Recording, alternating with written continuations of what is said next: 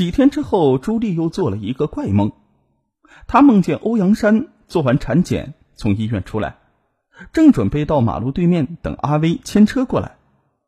欧阳山的肚子又大又尖，朱莉还在心里懊恼的想着，也许是个男孩。这时，突然从对面的街道冲出一辆蓝色轿车，他直直的朝着欧阳山撞过去。欧阳山在空中翻了个跟头，又重重的落到地上。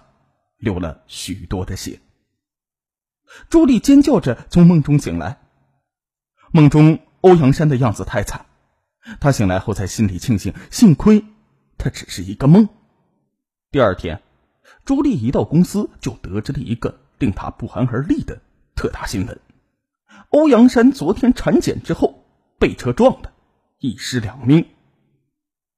一听说这个消息，朱莉立刻狂奔进洗手间，干呕了起来。他从没想过要欧阳山死的这么惨，他只是想让欧阳山失去孩子，因为如果不是他趁虚而入，那个孩子原本应该是属于自己的。他也从没想过，小鬼的手段会这么的毒辣，竟然用最惨烈的方式替自己实现了愿望。回到家里，朱莉第一次对小鬼的法相产生了畏惧感。他昏昏沉沉的，从晚上八点一直睡到凌晨两点。半梦半醒间，他似乎又看到了那个惨死的泰国男孩。男孩凶狠的责怪他，是不是想要抛下他，还威胁说养小鬼是要付出代价的。从梦中惊醒之后，朱莉提心吊胆的走进供奉小鬼的房间，猛地从外面关上房门，并上了锁。事到如今，他终于意识到，自己供奉的小鬼绝非善类，说不定自己现在的处境也十分的危险。朱莉一直将供奉小鬼的房门紧锁着，她既不敢再进去，也不敢把他的法相扔掉。终日生活在煎熬之中。不仅如此，朱莉发现自己的身体也开始出现诡异的变化。她的记忆力明显的下降，常常在工作中出现莫名其妙的错误，身上有时也会出现诡异的青紫色的淤痕。朱莉在网上查了很多的资料，发现自己的症状很像小鬼反噬主人。原来养小鬼并非一件一劳永逸的事情。由于这属于邪术的一种，因此很多的饲主在心愿达成之后，都会被小鬼反噬，轻则病倒，重则丧命。这些触目惊心的解释令朱莉心慌不已。为了找到破解反噬的方法，她决定带着小鬼的法相再去一次泰国。然而，朱莉的泰国之行却注定无法成行的。两天之后，他在公司被香港重案组的两名警员逮捕，理由是警方怀疑他跟欧阳山被恶意撞死一案有关。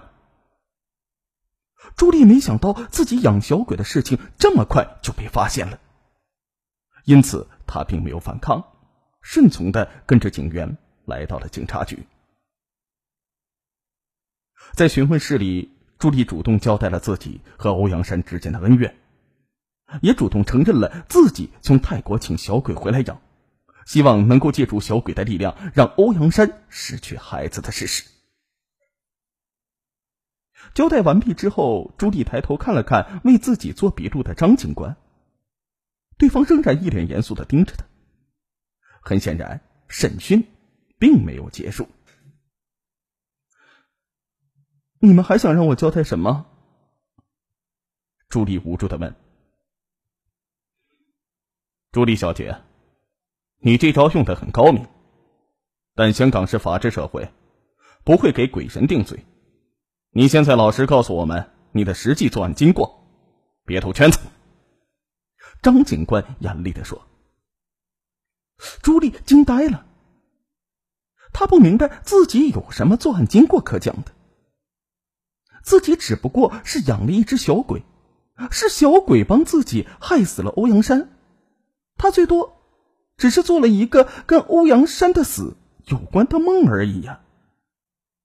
一想到那个害人的噩梦，朱莉的头开始剧痛起来。与此同时，他的耳边响起了张警官的声音：“撞死欧阳山的那辆蓝色轿车，我们已经找到了。它隶属于香港一家名为昌吉车行的租车公司。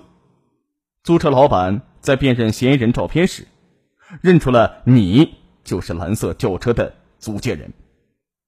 你刚才描述的那些在梦里看到的情景，根本它就不是梦。”他们是真实发生过的事情，也有目击者可以证明，当时蓝色轿车里驾车的是一个跟你年龄相仿的女性。如果你还不肯承认，我们可以拿蓝色轿车里找到的头发样本和你做 DNA 对比。朱莉的头痛得几乎要爆炸了。随着张警官罗列的证据越来越多。他的脑海里突然闪过许多之前从未想起过的画面。他跟踪欧阳山去医院体检，他去昌吉车行租车，他将车停在远处，等着欧阳山从医院出来。他原本只想轻轻撞一下，令他流产，谁知却因为心中的恨意，突然是猛踩油门。他将车丢弃在浅水湾附近。然后失魂落魄的回到了家。他跪在小鬼的法像前哭泣，最后喃喃自语：“都是你干的，都是你干的，跟我没关系。”两个月之后，法庭对欧阳山被恶意撞死一案进行了开庭审理。经过精神科专家的鉴定，朱莉被确诊患上了轻微的人格分裂症，但是由于她的病症。是在犯案之后，为躲避良心的谴责才出现，法庭不会将其作为减轻量刑的考虑。真相有时比鬼神更加的残忍。朱莉逃过了小鬼的反噬，却逃不过法律的严惩。